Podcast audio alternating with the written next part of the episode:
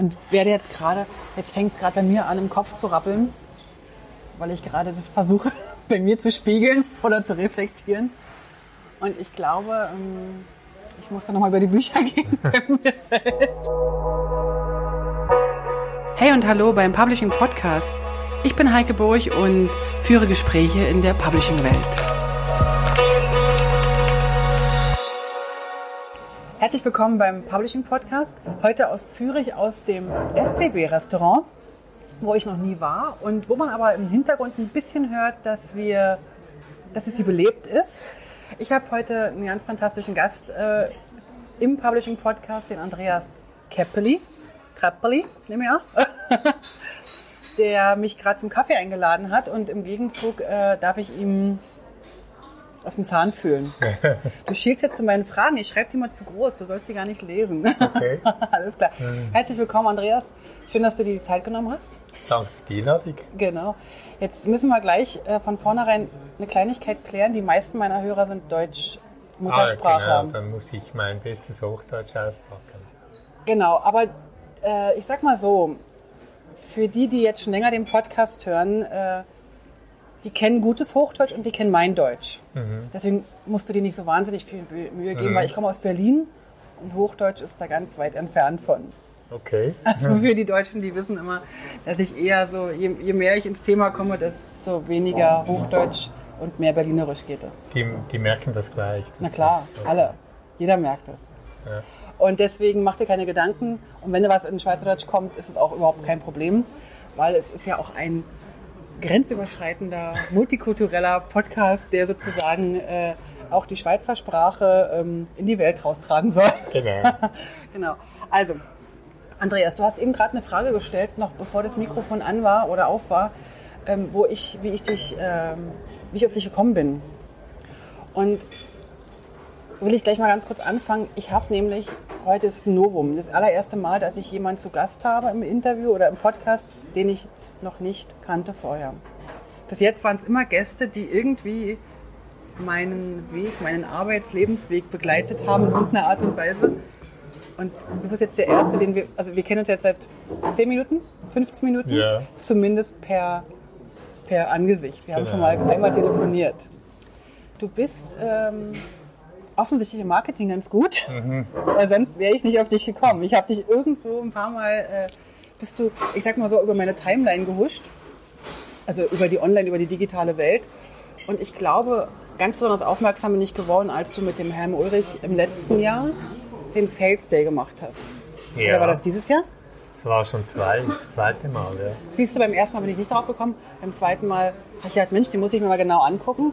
Und habe dann so sämtliche Sachen, die du so publizierst, mal so immer wieder angeschaut und durchgeschaut und dachte, jetzt, jetzt bist du dran. Ich habe allerdings, muss ich ganz ehrlich sagen, im Vorfeld äh, zwei Leute gefragt, ob ich dich kontaktieren soll oder nicht, weil ich ein bisschen unsicher war. So, das war also dazu. Ähm, ich fange mal ganz kurz an, äh, dich vorzustellen, so wie ich dich wahrnehme. Also nicht jetzt hier, sondern, sondern wie ich äh, dich beruflich wahrnehme. Und du äh, darfst sofort immer intervenieren oder ergänzen oder mh, hm, was dazu sagen. Du hast Schriftsetzer gelernt? Ja, genau. Wo ich unfassbar neidisch für bin, weil ich, als ich angefangen habe zu lernen, gab es den Beruf nicht mehr. Und ich hätte so gern einen Bleisatz gelernt. ich weiß auch nicht genau, was mir das gebracht hätte, aber ich hätte es gern gemacht. Sowas mit den, richtig mit den Händen, weißt du, so. Du hast Schriftsetzer gelernt. Du hast ganz lange äh, Zeit, im, hast Fotosatz gemacht, warst im Verkauf, warst Verkaufsleiter, Marketingleiter. Ich gehe jetzt ziemlich schnell darüber. Wir, wir können natürlich nachher nochmal darauf eingehen. Du hast auch eine Korrektur Autorenausbildung gemacht, hast dann auch da gearbeitet und du warst ganz viele Jahre bei Tamedia. Tamedia, für die, die jetzt aus Deutschland kommen und vielleicht Tamedia nicht so kennen, ist eines der größten Medienhäuser. Oder ja, ist das größte? heute das größte, ja. Aber damals war es noch eins der. Ja, genau. Okay. Rini, Tamedia genau. und so weiter. Und, die, äh, und Tamedia hat, ähm, sagt man eigentlich Tamedia oder TA Media? Tamedia sagen die meisten. Okay. Wo kommt das eigentlich her? TA, Ta, Ta Media? Tagesanzeiger.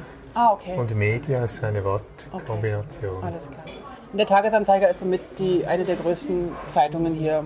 Ja, genau. denke ich. Und ähm, genau, dann hast du dort gearbeitet und dann hast du, in, irgendwo habe ich gelesen, dann hast du die Flucht nach vorne oder die Flucht ergriffen die Flucht aus dem Großbetrieb. Genau. Das ist schon eine Weile her und du bist in die Selbstständigkeit gestartet, nehme ich an. Ja. Weil danach bin ich nicht mehr so richtig, ich glaube, du bist schon seit über 20 Jahren selbstständig. Jetzt 20 Jahre und zwei Monate, ja, genau. hattest also gerade Jubiläum. Ja, Und jetzt ist natürlich die Frage, ähm, als was bist du selbstständig? Das wirst du mir jetzt kurz erklären wollen. als was bin ich Oder womit selbstständig? bist du selbstständig? Ich muss vielleicht so sagen, ich, ich bin ja, habe ja im Marketing Verkauf gearbeitet Ja. Für ein, Graf- für ein Tochterunternehmen der Tamedia Mhm. und dann später einen Bereich. Und äh, irgendwann hatte ich äh, ja ein bisschen genug von diesem Großbetrieb, Ja. hatte aber Lust für andere Marketing zu machen Ja. oder sie dabei zu unterstützen. Äh, ja, dann habe ich 1999 40 Briefe verschickt Ja. grafische Unternehmen. 40. Be- äh, Ja, was stand in den Briefen?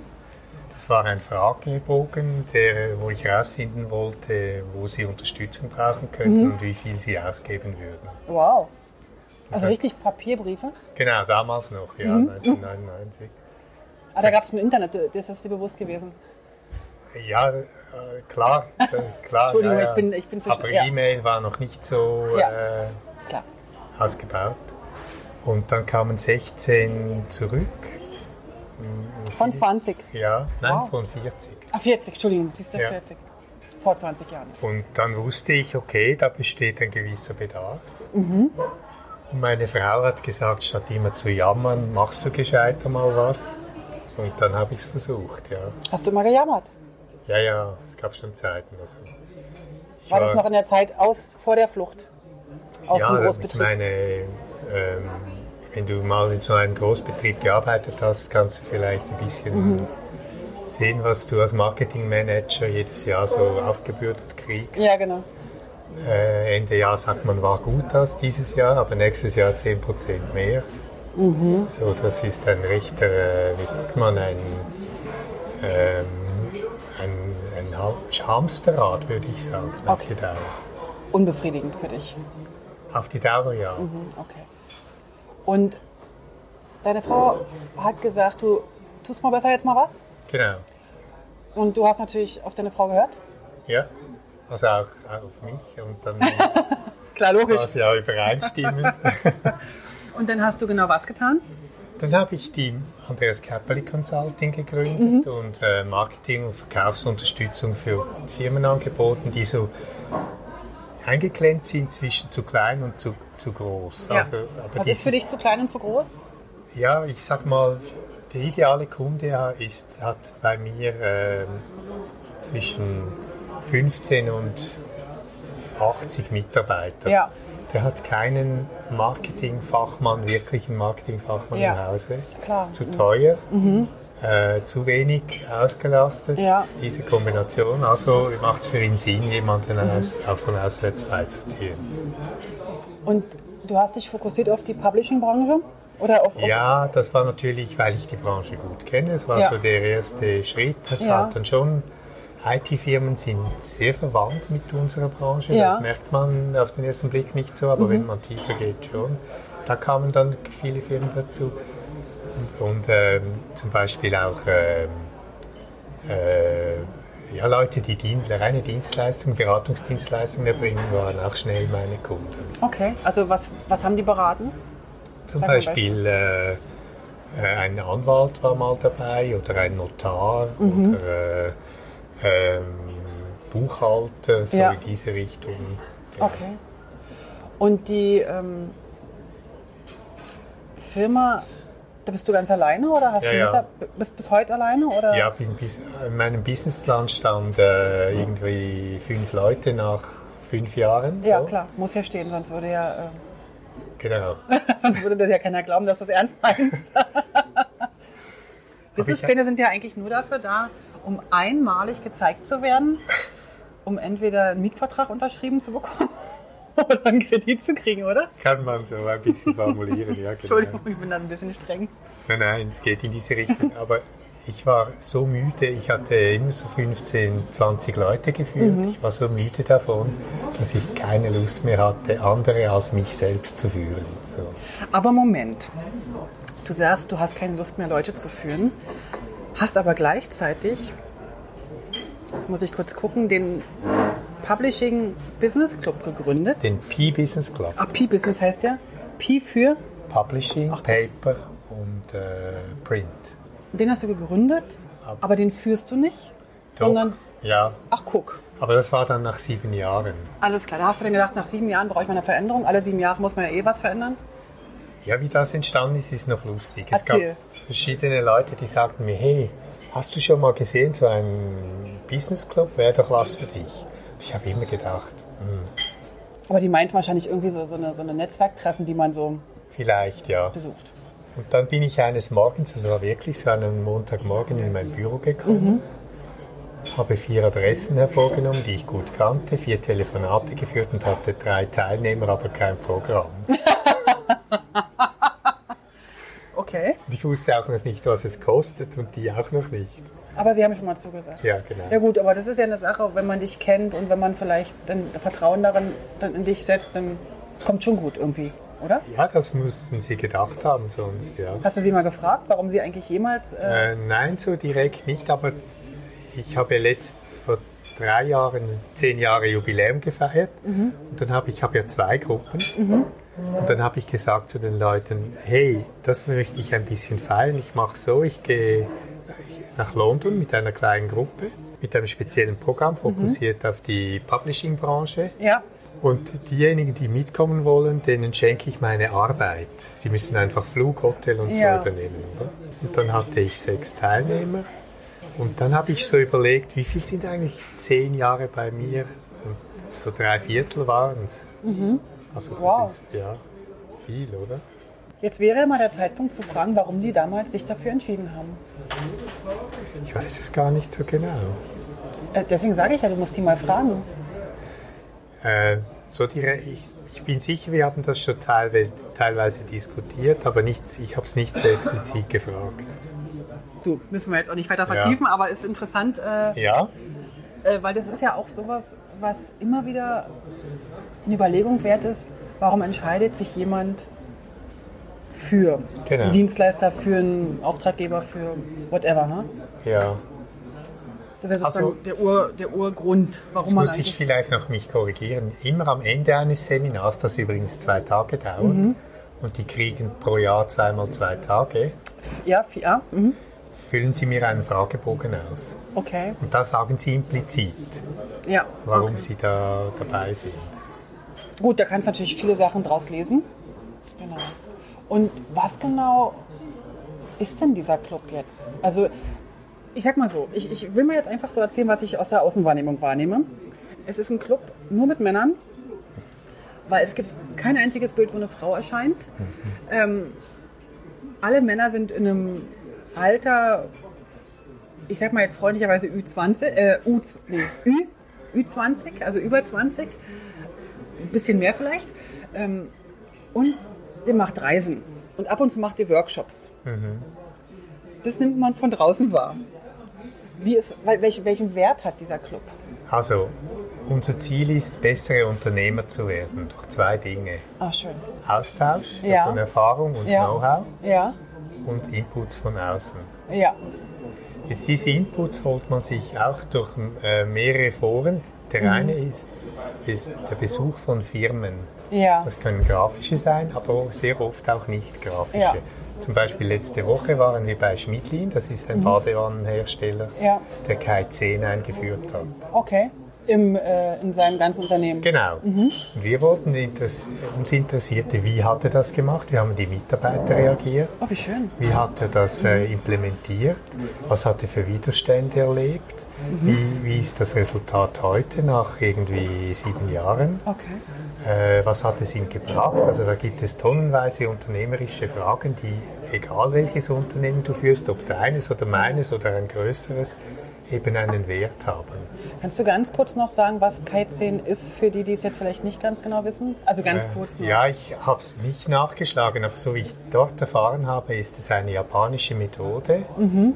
ähm, wie sagt man, Verschwendung zu reduzieren oder eben zu eliminieren Ja. im äh, Unternehmen. Und Verschwendung ist, Wenn du zum Beispiel in einer Lieferkette im Unternehmen zwei Minuten stillstehen musst, weil vorne nicht, nicht Ja. weitergeht, dann sind das zwei Minuten Verschwendung.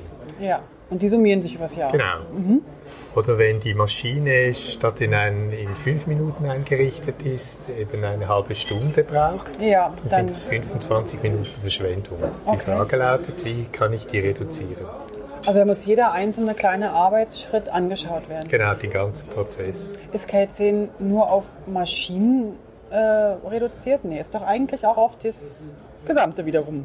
Komplett also auch Platz, wo stelle ich ein Palett hin, dass es im Arbeitsfluss Sinn macht. Ja, okay. Steht es im Weg oder eben Ja. nicht? Habe ich Lager, habe ich nicht? Wie viel? Also es ist komplett umfassend. Und hat es auch was mit den menschlichen äh, Kompetenzen und Ja. Arbeitsabläufen zu tun? Weil man geht dann dazu über, ähm, nicht, nicht mehr Spezialisten zu haben, sondern eben Leute, die mehrere Dinge können, damit ich auch tauschen kann. Okay. Also K10 hat auch den Anspruch, ähm, anspruchsvoll zu sein. Man will nicht dumme Jobs. Ja. Man will anspruchsvolle Jobs, auch für Leute, die weniger Talente haben. Mit dem vernetzten Denken trotzdem Sachen erreichen Genau. können. Okay. Ja. Spannend. Und jetzt komme ich noch zum zweiten Punkt. Wir haben in jeder Gruppe eine Frau. Das, Das ist keine. Alibi-Frau, Die sondern ich die- muss jetzt mal was sagen. Ja, jetzt hier aber. Die Frauen in dieser Branche, liebe Frauen, alle, die zuhören, Die, die, meldet, die zwei Frauen, die zuhören? meldet euch bei mir. Ich nehme jede Frau, die der Meinung ist, sie könnte in dieser Runde was dazulernen. Sehr gerne sogar, Ja. weil es das Klima eben positiv beeinflusst. Ach, guck. Aber leider, leider, Ja, liebe jetzt- Frauen, Ja. die meisten Frauen arbeiten sich hoch bis in die Führungsposition. Ja. Und wenn sie dann in so einer Gruppe netzwerken sollten, sagen sie, ja, ich habe noch eine Familie zu Hause und dieses. Aber das ist, stimmt ja wahrscheinlich auch. ja, natürlich haben die Männer ja auch. Ja, das stimmt. Ähm, also man, das sind so ma- manchmal ein bisschen für mein Gefühl Ausreden. Ja. Frauen haben manchmal eine Hemmschwelle, ihre Frau zu stehen. Okay, die Frauen haben die Ausrede Familie und die Männer haben die Ausrede, wir haben den Business Club. Ja, ja, klar. Bevor sie zu Hause was machen müssen. Und jetzt noch zum Alter. Das stimmt. Äh, die meisten Teilnehmer sind ein bisschen älter. Warum? Man kommt eben als ganz junger Mensch nicht so in die Lage, einen Betrieb mit 30, 50 Menschen zu führen. Da braucht es ein bisschen Erfahrung. Ja, klar, alles klar. Ja. Ist selten so, dass, also ma- maximal ein Startup Ich, oder so. ich habe zwei, drei jüngere Personen, die so zwischen 30 und 35 sind. Und ich versuche immer, wenn ich, das kann ich eigentlich nur off the record sagen, wenn ich zwei Bewerber habe und der eine ist über 50 und der andere ist 35, nehme ich den für 35. Aber das ist diskriminierend. Absolut. Aber das ist aber verständlich auch. Und es ist ähm, aber okay. Und ich, ich finde das auch, ähm, also wir waren ja letztes Jahr mit dem Helme Silicon Valley und sind dann eine Woche oder zwei Wochen äh, rumgereist. Und wir sind ja mit sehr viel Jungen, also waren ein paar junge Leute dabei, wirklich junge, also 17, 18, 19-Jährige. Und ich bin überrascht gewesen, wie viel ich von denen lernen konnte. Natürlich haben sie in gewissen Bereichen noch keine Erfahrung und in gewissen Bereichen haben sie auch noch keine, also Wissen, weil sie es halt einfach noch nicht gelernt haben, also Fachwissen. Aber sie haben so eine unfassbar tolle Art, an Sachen ranzugehen, wo ich manchmal schon so Probleme sehe, bevor ich überhaupt loslege. Ja. Ich muss dazu sagen, um bei uns mitzutun, musst du Unternehmer sein. Ja, Es muss dir gehören, du musst es oder führen Ja. oder beides. okay. Also du kannst nicht Produktionsleiter sein, um, mit, um Ja. mitzumachen oder irgendeine subalterne Stufe, zwar hoch, aber Mhm. eben subaltern. Wir möchten die oberste Führungsriege und manchmal mache ich eine Ausnahme.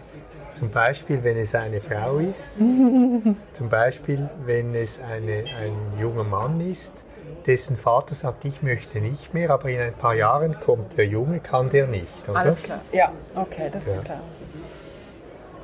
Und ähm, jetzt hast du schon zweimal, glaube ich, gesagt, dass man sich bewerben muss oder dass du eine Entscheidung triffst. Ja. Also das ist jetzt nicht so, dass ich sage, oh, ich trete jetzt dabei und dann bin ich dabei, sondern ich Nein. muss durch ein mehrstufiges Ja, Bewerbungsverfahren? das ist Echt? ein bisschen übertrieben.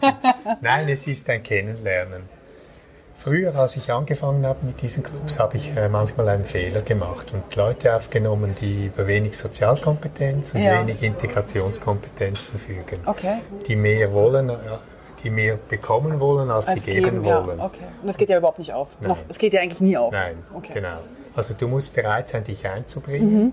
Du musst bereit sein zu geben, dann kriegst du auch was. Klar, Voilà. das ist der Deal. Immer.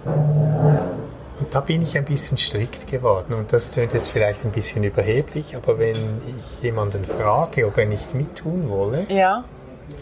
dann möchte ich, dass er mal teilnimmt. Mhm. Und dann entscheide ich, ob er passt. Und er macht das ja auch. Ja, klar. Und unser nachfolgendes Gespräch entscheidet dann darüber, ob er mittut oder nicht. Alles klar.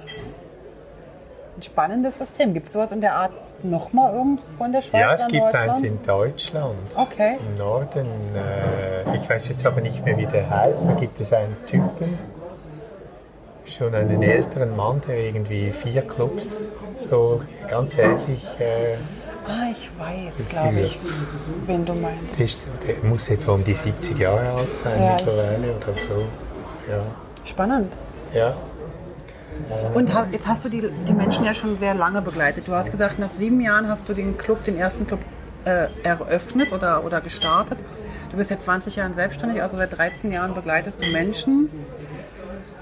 Und nicht nur, dass du gibst, sondern du wirst wahrscheinlich auch sehr viel von denen lernen. Ah, ja, ja. Von ihren Fragen, von ihren Problemen oder vielleicht auch, wenn ihr gemeinsame Projekte macht, nehme ich an, da wird sich ja einiges daraus entwickeln. Ähm, kannst du sagen, so die Highlights, wo du sagst, das waren echt schöne Momente oder das waren tolle Learnings oder das war auch für mich toll oder für, für diejenigen? Ja, also ich, ich denke, es gibt da zwei Seiten. Die eine ist die menschliche. Ich meine, wenn jemand zehn, über zehn Jahre bei mir im Club bleibt, dann ist das für mich ein Riesenkompliment. Absolut. Da weiß ich gar nicht mehr, was sagen. Ja, ich kann ja. nur noch sagen, wow, oder? Ja, ja, vielleicht danke. Ja, genau. Das könnte man dann gut ja, sagen, genau. Ähm, ähm, Im fachlichen Bereich gab es natürlich Highlights. Zum Beispiel, äh, mal gab es eine Gruppe, die, das war so zu Beginn der Internetjobs, Ja, da kam die Idee auf, einen schweizweiten Job gemeinsam zu finanzieren. Also nicht selber nur einen Job Ja. zu machen für eine Firma, sondern zu sagen, wir machen eine Dachmarke Okay. und die wird getragen durch verschiedene Unternehmen aus dieser Gruppe. Und dann haben die ja Spezialitäten und dann, wenn ein Auftrag reinkommt, dann wird der dorthin verlagert, wo es passt. Das war so die Business-Idee. Und die kam dann auch äh, zum Fliegen, schön. aber sie flog, glaube ich, nicht wirklich so wahnsinnig lange. Ja, Aber immerhin, hat, äh, das war so eine Gemeinschaftsidee, die dann, du sozusagen, also auch wenn es jetzt nicht geflogen ist, es muss ja nicht immer alles fliegen, ewig. ja, Sind es Sachen, wo du sagst, beim nächsten Mal würde ich Projekte anders angehen oder Gemeinschaftsprojekte oder so? Oder gibt es Ich muss es so sagen, als ich begonnen habe, dann habe ich die Leute angerufen und gesagt, möchtest du nicht mittun? Dann haben die gesagt, ja, schön spannend, wer ist dabei? Da habe ich gesagt, der Franz, der Julius, der Ja. Müller. Ah, der Müller. Oh nein, der, mit dem. Äh, Ja, okay. heute ist Collaboration, also Zusammenarbeit, kein Thema mehr. Fast kein Thema mehr. Es gibt manchmal noch menschliche Dinge, die Ja. dazwischen. Aber damals, vor über zehn Jahren, war Zusammenarbeit fast ein Fremdwort. Echt? Ja, Und was hat es geändert? Also wie? ja der Branchendruck, die, die wirtschaftliche Situation. Ja, also damals hat so jeder an seinem eigenen Gärtchen Genau. rumgemacht und jetzt ist man gezwungen, sich untereinander zu unterstützen oder zu Ja. helfen oder Heute auch voneinander zu lernen. Da passiert ja viel bilateral, also ohne dass ich mittue. Da Mhm. geht der eine zum anderen schauen, weil der eine die Software gekauft hat, ja. Mhm. die ich auch möchte, oder die Maschine, die ich auch möchte, oder ähm, hat einen Prozess eingeführt, der mich auch interessiert. Also da wird viel ausgetauscht. Wenn ihr so im Austausch seid, habt ihr da irgendwie einen speziellen, ähm, eine spezielle Form? Ja. Also E-Mail hoffe ich nicht mit äh, Doch, 22 BCCs und CCCs und so? Also gerade letzte Woche hat ein Teilnehmer der wollte ein Kalkulationssystem für ein Digitaldrucksystem und hat gefragt, ob jemand eines ein- im Einsatz hat. Okay. Er wollte herausfinden, ob das was für ihn ist Ja. Klar. und ob man das auch noch vielleicht austauschen könnte und so. Das passiert, solche Dinge passieren per E-Mail. Und wenn wir zusammen sind, haben wir ein, eine Stunde jedes Mal oder anderthalb. Das heißt Erfahrungsfenster. Ja. Da kannst du als Unternehmer eine Frage mitbringen aus deinem Alltag. Okay. Und alle anderen dürfen dazu ihre Erfahrungen. Sie ist sogar sehr gewünscht, weil dann habe ich, wir sind zwischen 12 und 14 Teilnehmern, dann hast du 14 Meinungen Wow. von anderen. Ich Ja. meine, die können sehr wertvoll sein. Und du kannst ja trotzdem im Nachhinein dann noch da weiter eintauchen bei dem einen oder anderen, wenn ich merke, ah, der, der hat jetzt da Genau. noch eine gute Idee. Ja, genau. Und wie oft trefft ihr euch? Zwei, also wir sind pro Jahr, eine Mitgliedschaft dauert ein Jahr, zwölf Ja. Monate. Und dann hast du das Recht, an zweimal zwei Tagen teilzunehmen. Wir treffen uns also zweimal im Jahr, im Frühling oder im, und im Herbst je zwei Tage. Und ihr tauscht euch aber auch unabhängig von diesen zwei Terminen aus. Genau. Okay, also das klar. passiert dann bilateral zwischen, Alles klar. ohne dass ich involviert bin. Aber ihr habt nicht irgendwie so einen Slack-Channel oder irgendwie ein, ein Skype oder ein, Nein, ein Gefäß, wo. wir haben auch schon darüber nachgedacht, über eine WhatsApp-Gruppe oder so. Ja, Aber im Moment passiert es noch per Mail. Alles Entweder bilateral oder Ja. eben die Frage an die ganze Gruppe, hat jemand das und das im Alles, Einsatz ja. oder so. okay, spannend. Okay. Jetzt müssen wir nochmal ganz kurz äh, zurückkommen. Ich habe mich noch in der Vorstellungsrunde, fällt mir gerade ein, ich bin schon wieder, aber das ist überhaupt kein Problem. Ich habe noch einen ganz spannenden Punkt bei dir auf deiner Agenda, auf deiner, auf dem, deiner Vita oder wie man noch mal nennen will, gesehen. Ich habe mehrere spannende Punkte da noch gesehen. Einer davon war, dass du mal für ein Jahr, berichtige mich, in Israel in einem Kibbutz warst. Ja. Aber da bist du außerhalb von der Publishing-Branche gewesen, sondern Ja. du hast, wenn ich es richtig gelesen habe, im landwirtschaftlichen Bereich gearbeitet. ja, bei den Hühnern und in der Baumwolle. Wie alt warst du da und, und, und warum warst du da? Und wie war es da? Also meine Eltern hatten nicht die Mittel, mit uns ins Ausland zu gehen. Mhm. Und als ich mit dem Grundausbildung im Militär fertig war, wollte ich unbedingt äh, irgendwo hin, hatte aber wenig Geld Ja. nach der Lehre und so. Klar. Und dann hat damals war Kibbutz so ein Ventil, so für junge Leute. Ja, alles. damals ist schon eine Weile her. Ja, das ist 1977, 78, Alles klar. ja. Okay. Ja. Und ähm, das war aber fantastisch, weil es war ein Kibbutz ganz im Norden von Israel, Mhm. ein sozialistischer Kibbutz, also nicht ein jüdisch Okay. im Sinn von gläubig jüdisch. Und es hatte fantastisch äh, viele Nationen dort, alles junge Leute wie ich, Amerikaner, Australier, Österreicher, sogar Deutsche, was damals ein Tabu war, Ja, stimmt, ja. oder? Ja. Also damals hatte es noch eine Gemeinde, das Also Deutsche, also Ostdeutsche oder Deutsche? Weil sozialistisch? Ja, Deutsche, Mhm. also Bundesrepublik damals noch, ja. Ähm, es hatte so irgendwie durchs Band zehn Nationen und ähm, wir arbeiten dann zusammen in der Landwirtschaft oder in einem kleinen erst Elektrobetrieb, für die das, die das konnten und wollten. Aber die meisten von uns hatten Hilfsarbeiten in der Landwirtschaft. Und neben dem, vermute ich mal, Austausch zwischen den Nationen, der ja unfassbar wertvoll ist, finde ich, wenn man mit anderen Menschen zusammen ist, aus anderen Nationen, man lernt so viel. Was, was nimmst du da am meisten mit raus jetzt, du, wenn du jetzt heute rückblickend darauf schaust? Ich konnte damals keine Fremdsprache. Gar keine. Du hast ja in der Schule? Ja, Okay, verstehe. Er, er schnaubt. Man sieht es nicht, aber er schnaubt. Da merkte ich, wow, ich muss das unbedingt lernen. Ich muss, äh, Englisch war sicher äh, Ja. naheliegend. Weil es gab eine Frau, die heißt, die hieß Naomi. ja. Naomi war uns, sie war irgendwie in den 80, ja, über 80 Jahre alt. Und am Abend gab es so einen, einen, einen Store, einen Laden, da hat man frische Kleider geholt Mhm. Ja. und sich ein bisschen eingedeckt mit Schokolade, Coca-Cola und weiß ich nicht was. Ja. Und sie hat acht Sprachen beherrscht. Wow. Und die hat dich beeindruckt. Ja, Seine Augen strahlen. Ja, Schade, dass man es jetzt nicht sehen kann. Ja. Ich meine, hey, da, sie hat mir auf Deutsch äh, Ant, Entschuldigung. Antwort gegeben, anderen dann auf Französisch, Nein. Italienisch. Äh, also das war quer, querbeet. Oh, ja. so. Dann osteuropäische Sprachen sprach sie auch noch. Okay. Ja. Ja, es war fantastisch. Und dann hast du beschlossen, du musst Sprachen lernen. genau.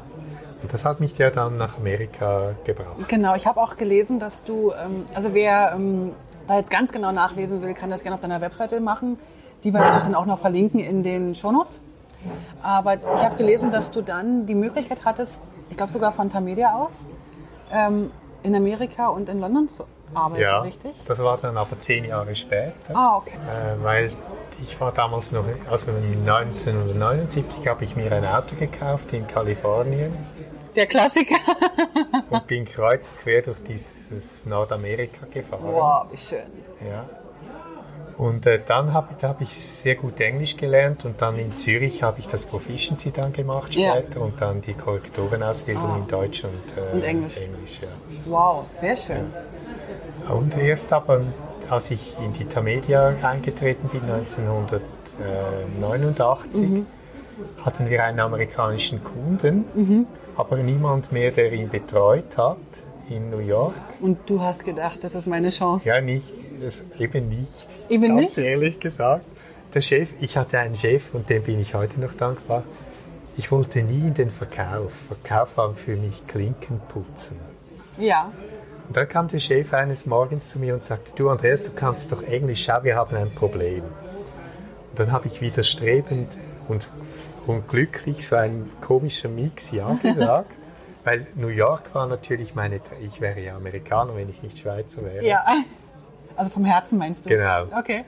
Und dann bin ich gegangen und habe diese Fäden wieder zusammengesucht dort und habe dieses Business wieder äh, au- aufgebaut. Okay. Äh, ja. Es war sehr lukrativ, weil damals war der Dollar knapp 4 Franken. Rechne. Okay. Ja gut, wir können jetzt von den goldenen Zeiten träumen und schwärmen, müssen uns aber der, also der heutigen Zeit ein bisschen stellen, oder? Okay, wie kriegen wir jetzt die Kurve zu heute wieder? Ohne zu, ich ich würde sehr gerne mit dir noch, noch weiter über, über die Vergangenheit sprechen, aber ich würde auch gern noch mal so ein bisschen in die, in die heutige Zeit schauen und vor allen Dingen auch vielleicht, wenn wir es können, in die Zukunft. Auch wenn das nicht immer so einfach ist, gebe ich zu. Der Branche geht es ja momentan nur bedingt gut? Oder ist das eher oder ist das nur die Wahrnehmung, dass es der Branche nicht gut geht, weil alle jammern, aber eigentlich geht es denen doch ganz gut? Was hast du für eine Wahrnehmung? Also Branche, mein Publishing-Branche, da kann ich jetzt Druckereien genauso sehen wie den Verlagshäu die Verlagshäuser oder aber auch die Werbeagenturen. Also ich sehe da so ein bisschen den großen Bereich. Wie siehst du das? Also wenn ich es rein wirtschaftlich betrachte, ist die Branche natürlich ärmer geworden. Ja, Früher hatte, also jetzt gar nicht so weit früher, hatte der Druckereiunternehmer das Haus gehörte ihm, die Maschinen gehörten ihm, die Infrastruktur, alles gehörte ihm. Ne? ja, Es hatte einen Wert. Heute liest er das meiste, er ist Ja. eingemietet, also das schon mal das okay. zeigt, die Branche ist ärmer geworden, oder? Ja. Finanziell ärmer. Finanziell, Ja, okay. genau. Mhm. Also es ist eigentlich ausgeblutet über die, über die letzten Ja, Jahrzehnte. Jetzt aber mit der Digitalisierung, die ja bei uns schon lange begann, und ich hasse das Wort, ehrlich, ich habe es satt. Ich kann es langsam auch nicht mehr Ja, hören, aber genau. es ist ja genau das, was wir ansprechen müssen. Genau. Aber wir beide haben schon die Digitalisierung in Ecken erlebt, als man in anderen Branchen noch keine Ahnung hatte. ja, Es war einfach nicht durchgängig, aber es waren so Teilbereiche, die ja äh, digital neu äh, abgewickelt wurden. ja, Mit dem ist es aber auch sehr spannend geworden, weil ich finde, heute kann ich ja selber publizieren, äh, ich kann meine Dinge in die Welt hinaustragen, die ich vorher nur mit Hilfe eines Druckers oder einer Druckerei konnte Ja. oder Okay. eines Mediums. okay. Und heute habe ich ja ganz verschiedene Möglichkeiten. Ähm, so gesehen finde ich, ist sie spannend geworden. Was mich ein bisschen umtreibt, ist, ob sie nicht auch zu einer Prekarisierung der Existenzen geführt hat. Es gibt heute ganz viele so Einzelmasken, oder? Ja, vielleicht auch du und ich. Ja. Und wenn man weiß, dass es in der Schweiz 300.000 Leute gibt, die selbstständig arbeiten, etwa drei Viertel, aber nahe am Existenzminimum, dann muss es auch ganz viele in unserer Branche geben, Ja. die sehr wenig verdienen, aber sich den Luxus leisten, alleine unterwegs zu sein. Was Also, ist da für dich der Luxus? Ist der Luxus für dich das Selbstbestimmte oder was ist der Luxus?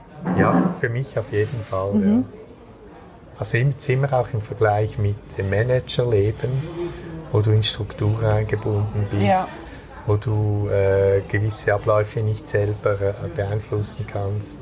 Wo du aber auch gewisse Verantwortung auch als Manager noch abgeben kannst oder nicht aus deiner eigenen Tasche zahlen musst. Das auf jeden Fall. Und du bist, äh, du wirst ausgebildet. Wenn du aus den Ferien zurückkommst, hast du einen Lohn auf dem Konto. Ja. Und, und, und. Genau. Es gibt da, Es gibt immer zwei Seiten, Ja, ne? genau. oder, oder sogar noch mehr manchmal. ja, genau. Okay. Aber die Freiheit ist natürlich, wie du es auch schon vom, du Mhm. hast eine schöne Katze auf dem Pult gehabt, hast dich darüber gefreut, dass du den Kaffee aufs Pult stellst Ja, genau. und sagst, wow, was für eine Freiheit, Ja, oder? genau, genau. Meine, Also der, äh, du, du sprichst das eine Instagram-Bild an, was ich gepostet habe und ähm, interessanterweise haben mich fast alle meiner Kunden daraufhin angesprochen, ob man sich die mal ausleihen könnte. Und ähm, also die Katze lässt sich nicht ausleihen, aber das ist ein spannendes Thema. Also nicht jetzt die Katze selber, sondern diese, diese selbstbestimmte Arbeit. Man sieht ja nicht immer genau mich während der Arbeit auf den Bildern, weil auch wenn ich mal nicht so äh, frisch gekämmt und vielleicht auch nicht in ordentlichen Klamotten daher arbeite, die Arbeit selbst ist ja trotzdem eine gute. Also das ist ein, ein Stück weit Freiheit eines Selbstständigen. ja, Oder, aber das ist ja auch so, es bewegt sich ja gerade was. Ne? Es gibt ja auch viele, die jetzt vielleicht ein, zwei Tage in der Woche im Homeoffice arbeiten können. Das ist ja auch eine, eine, eine schöne Bewegung. Also dass jeder sozusagen auch im Angestelltenverhältnis in der Lage ist, sein Arbeitsumfeld mehr zu gestalten. Das war ja früher noch weniger möglich. Oder? absolut. Ja, also unsere Branche war auch in diesem Bereich aus meiner Sicht äh, so, so etwas wegbereitend. Ähm, wo es sehr viele Leute gibt, die vielleicht verschiedene Arbeitgeber haben, die ganz neue Arbeitsformen entwickeln. Ja. Äh, und das greift ja um sich in andere oder hat schon länger Ja. jetzt.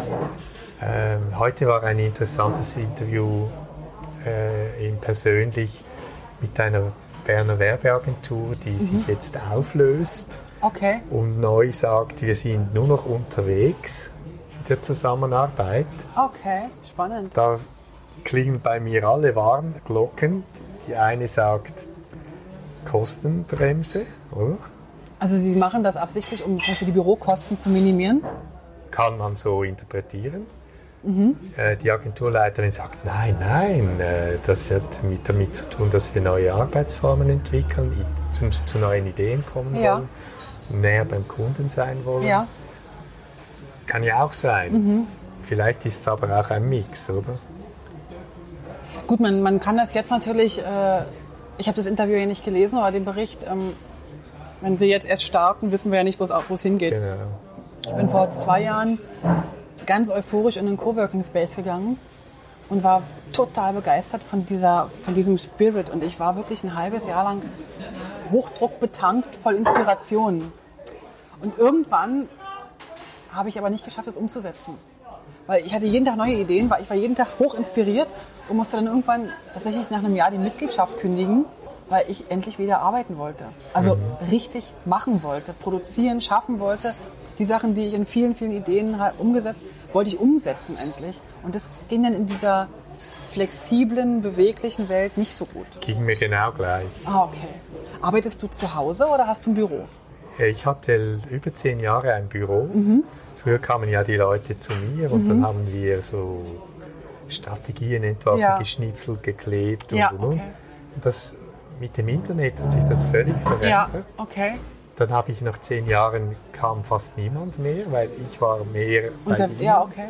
Oder wir haben über das Internet. Habe ich das gekündigt, wieder mein Homeoffice eingerichtet und war in zwei Work Coworking Spaces. Mhm. Ja. Hier in Hier in Zürich. Zürich. Ja, okay. Ich äh, musste das auch äh, äh, kündigen und nutze das nur noch sporadisch, wenn So ich mit Lust Tagespässen habe. oder so. Genau, genau ja. alles klar. Ja. ja. Es ist mir wie dir gegangen. Spannend, hä? Ja. Also ich nutze den Coworking Space immer noch, wenn ich mich mit Kunden treffe und Genau. wir mal so ein bisschen so eine kreative Umgebung brauchen oder so oder auch mal Flipchart und die ganzen Sachen, die man mal so nutzen muss. Ja, Aber eigentlich zum, also ich arbeite ja auch in meiner Arbeit total so Sisyphus-Arbeit ab, ne? ich, wenn ich die Templates mache. Da kann ich wirklich nichts gebrauchen Nein. rundherum. Maximal eine beruhigende Katze, die sich dann auf die Ja. Tastatur legt und mich dann zum Kaffee trinken zwingt. ja. Ja, also mir ging es exakt spannend. gleich, ja. Aber wenn du beim Kunden bist, dann habt ihr wahrscheinlich irgendeine Workshop-Umgebung oder irgendeinen Meetingraum oder so. Ähm, hast du denn immer mit den Geschäftsführern zu tun oder Ja, zu 99 Prozent. Also kennen die denn ihre Kunden eigentlich?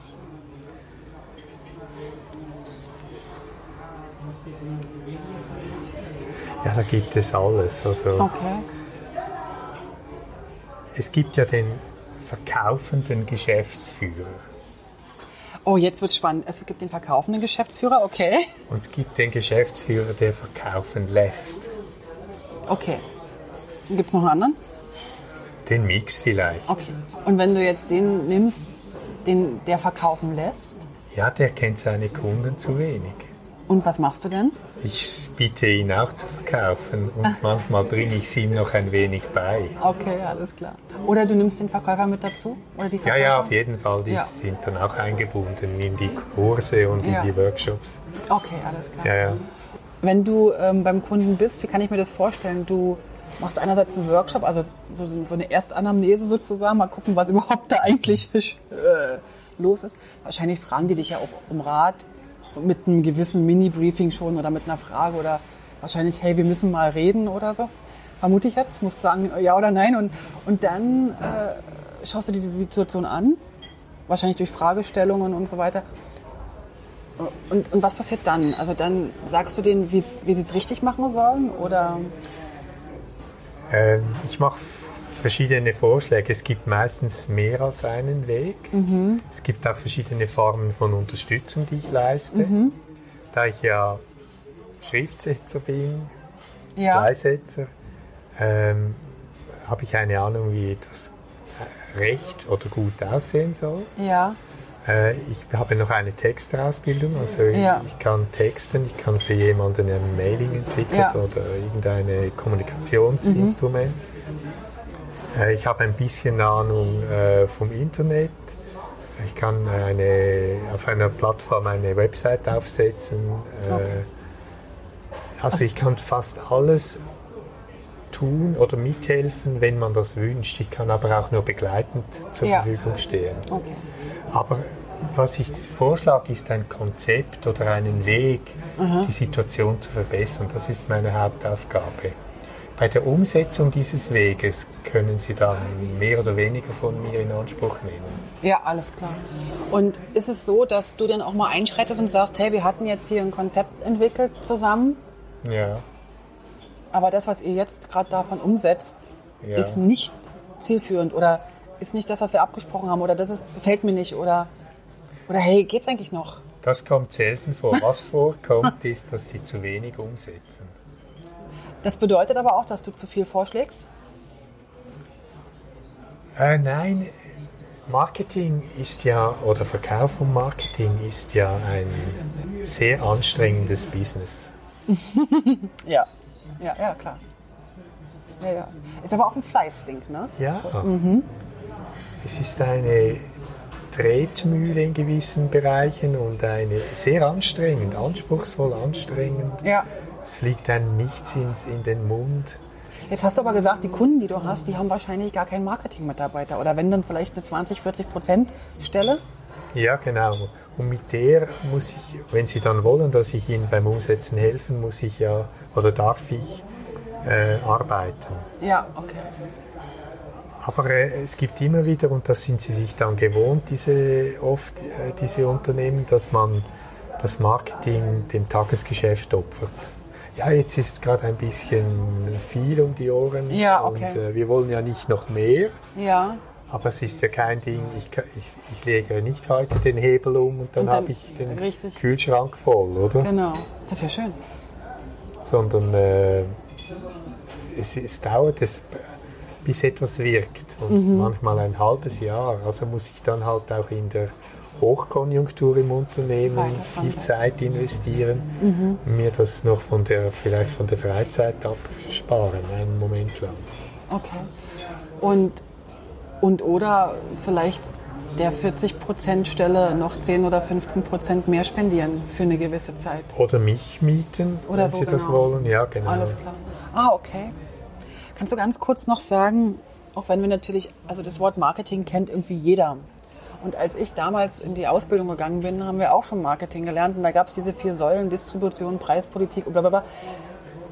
Das hat sich ja alles auch geändert, gewandelt und ist aber irgendwie auch gleich geblieben. Ähm, was du unter Marketing wirklich verstehst. Ja, es gibt. Ich fange mal, ich fange mal mit dem an, wie ich es nicht möchte. Und das ist Ja. der 1P-Marketer. Okay. Es gibt ja eigentlich vier oder fünf Ps. Mhm. Du hast sie vorher genannt: Produkt, Price, Place und Promotion. Das Ja, genau. sind die vier. Siehst du, habe ich schon zwei oder drei mir sogar gemerkt. Genau. Unvorbereitet heute. Wirklich. Und ähm, der 1P, der kümmert sich, und das ist fast die Hauptsache, um die Promotion, also um die Kommunikation. Ja. Viele Leute sprechen heute ja vom Marketing und meinen eigentlich Kommunikation. Ja. Ja. Die ist dann oft noch losgelöst vom Verkauf.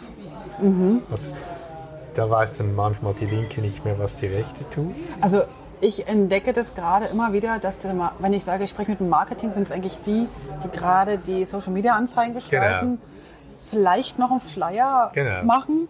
Okay, dann, dann sprechen wir von den gleichen. Alles klar, ja. okay. Und die meinen dann, sie machen Marketing. Ja. Dabei machen sie Kommunikation, was wichtig ist, aber eben nur ein Instrument. Was ein Teil der Marketingstrategie ist, ja. Und da besteht die Gefahr, dass es nicht mit dem Preis verknüpft ist, nicht mit dem Produkt, auch nicht mit dem People Ja. und dem Place vielleicht auch nicht, Alles oder? klar, okay. Und Marketing wirkt eben in der Kombination am besten und nicht als Ja, One-P-Instrument. alles klar. Das Und ist, also kurz gesagt, die sollten verbunden sein. Das Konzept sollte alle Ressourcen nutzen, Mhm. alle vier oder fünf Ps, je nachdem, wie man das. Nach welchem System man da. Ja, okay, genau. alles klar. Gut, dann ist das gut. Dann, dann habe ich das. Da bin ich ja gar nicht so weit weg von meinem äh, Uraltwissen. Und werde jetzt gerade, jetzt fängt es gerade bei mir an, im Kopf zu rappeln, weil ich gerade das versuche, bei mir zu spiegeln oder zu reflektieren. Und ich glaube, ähm, ich muss da nochmal über die Bücher gehen bei mir selbst. Alles klar. Gut, jetzt ähm, haben wir noch ganz kurz ein Thema angesprochen vorhin. Ich bin noch mal wieder, äh, oder wir sind da weggekommen. Ähm, Du bist kurz in die USA gegangen, du bist äh, nach, ähm, nach Amerika gegangen, du hast, oder Amerika hast du gesagt, Nordamerika, du hast gar nicht USA gesagt. Du bist durch Nordamerika gefahren mit deinem ziemlich coolen Auto und, und hast da ähm, das Freiheitsgefühl äh, empfunden, bist totaler Amerika-Fan. Du hast auch noch einen Blog oder eine Facebook-Seite. Das weiß ich gar nicht genau, ob du beides hast oder nur eins. Ähm, Breakfast in America. Ja. Erzähl mal. ja, 1979 war ich unterwegs und da kam eine, eine LP raus, Mhm. die hieß Breakfast in America. Ah, okay. Und äh, das war natürlich meine Musik. Also LP ist äh, für die, die äh, ähm, mit dem Handy aufgewachsen sind, das, das ist Vinyl. oder? Genau. Langspielplatte. Entschuldigung. Ja, genau. Und ähm, vor, als dann Trump gewählt wurde oder als es absehbar war, Oh, jetzt machen wir einen großen Zeitsprung. ja genau, habe ich, äh, hat mich dieses dauernde USA-Bashing so genervt, Ja.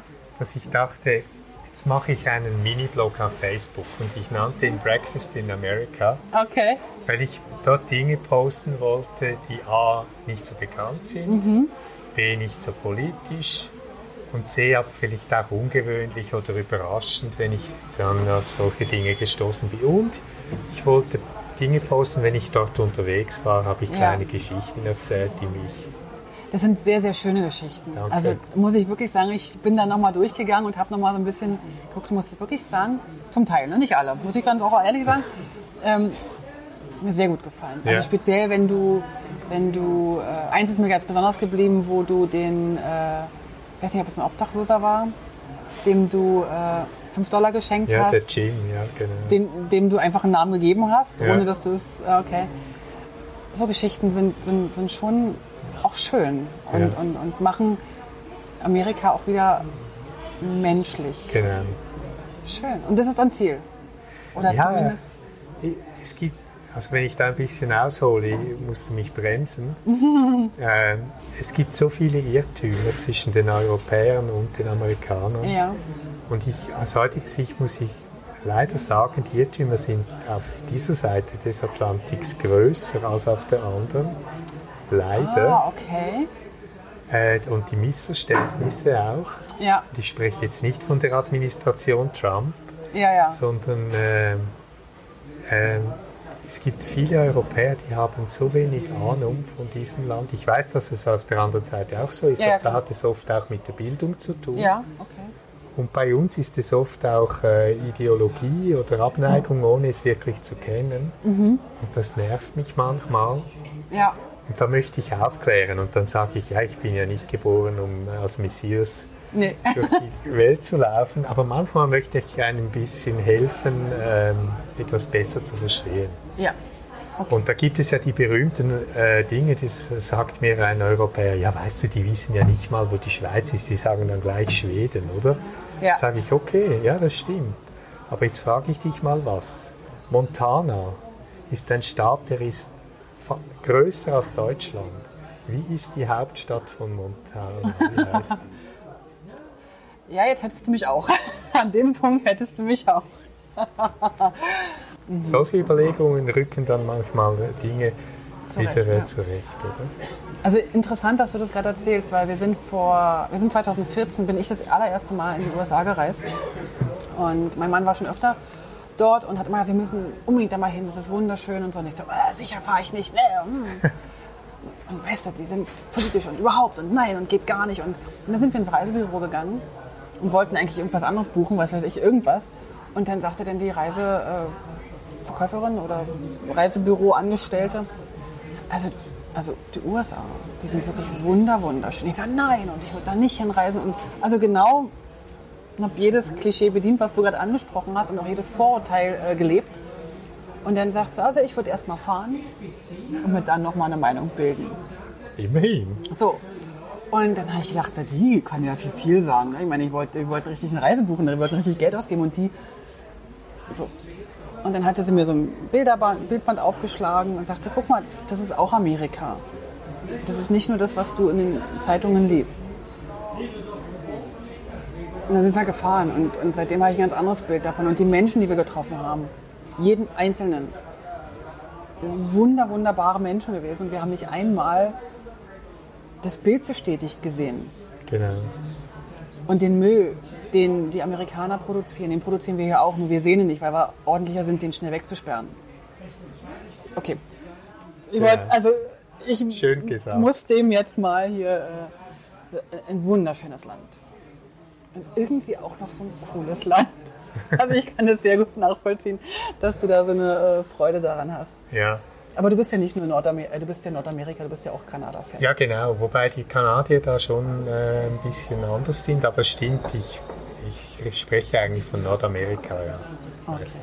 So, lass uns mal ganz kurz ein bisschen ins, in die Pu- Publishing-Branche gehen, weil ich wollte jetzt aber trotzdem das Amerika noch mal ganz kurz ansprechen und dabei lass uns mal ganz kurz ähm, gehen. Du machst auch Dinge, die ich nicht verstehe, also so gar nicht verstehe. Wie zum Beispiel kriege ich ab und zu von dir Nachrichten bei Facebook über Hannas Weg. Dann habe ich versucht, das zu verstehen und irgendwann habe ich aufgegeben. Und dann habe ich gedacht, jetzt lass mich damit in Ruhe. Oder, weil ich ja wusste, dass wir jetzt den Termin haben, erklär es mir endlich. Äh, ja, ich bin ja noch Hobby-Schriftsteller. Bist du auch noch, okay? Ja, genau. Also ich habe vor ein paar Jahren so mit dem, nach dem Marketingtexte schreiben ein bisschen genug gehabt Mhm. und bin in verschiedene Kurse gegangen, habe zwei Romane geschrieben. Hast du? Die aber nur auf Festplatte ruhen, leider. Der zweite hat es knapp, wirklich knapp verpasst, Ja. aber immerhin. Und dann habe ich mir vor ein paar Monaten ein neues Schreibprojekt gegeben und das heißt Hannas Weg. Ja. Das ist ein, ein, äh, eine Art Fortsetz Fortsetzungsroman auf Facebook Okay. und handelt von einer jungen Frau, die im, im, im äh, Medienbereich arbeitet. Und sie erlebt, und ich habe eine, ein, das ist eine Erfindung, diese Geschichte, und ich erfinde ihren Tag äh, oder ihr Leben. Und jetzt kann man ein bisschen mitmachen als äh, Leser, Okay. weil ab und zu frage ich, will, willst du lieber Leser nach links oder nach rechts gehen? Ja. Ah, das dann- fragst du im Text dann sozusagen. Ja, man kann ja auf Facebook dann so eine kleine Abstimmung einbauen. Und dann sagen mir die Leser, ich habe ja noch nicht so viele, sind jetzt etwa 50 Leser. Äh, die, die einen drücken dann auf Ja oder Nein oder äh, Okay. links, rechts oder. Äh, Und ab- dann denkst du dir den weiteren Tag Genau, in die Richtung ja. aus. Okay. und ich schreibe so alles, wenn ich Lust habe, manchmal habe ich wieder ein, äh, ein bisschen Mühe, eine gute Idee zu finden. Ja, alles klar. Aber dann sprudelt es wieder und äh, ja, Ach, schön. ja. Dann habe ich es jetzt endlich verstanden. Dann werde ich das Ganze mal nochmal verfolgen. Ich werde ihm noch eine zweite Chance geben. Okay, schön. Es ist tatsächlich interessant, dass ich es nicht verstanden habe. Aber ich wusste auch nicht, dass du noch. Ja, die meisten kennen mich natürlich, die das lesen. Ja. Oder? Die wissen, dass ich noch ein bisschen äh, so Hobby-Schriftsteller bin. Okay. Also ich Aber das Schöne am Facebook ist eben, ich kann ja nicht nur schreiben, ich kann auch ab und zu ein Video produzieren oder ein Mix, Ja. textlich und Video. Oder ich kann eine Bildstrecke, das finde ich noch, also da bin ich ein bisschen am Experimentieren. Spannend.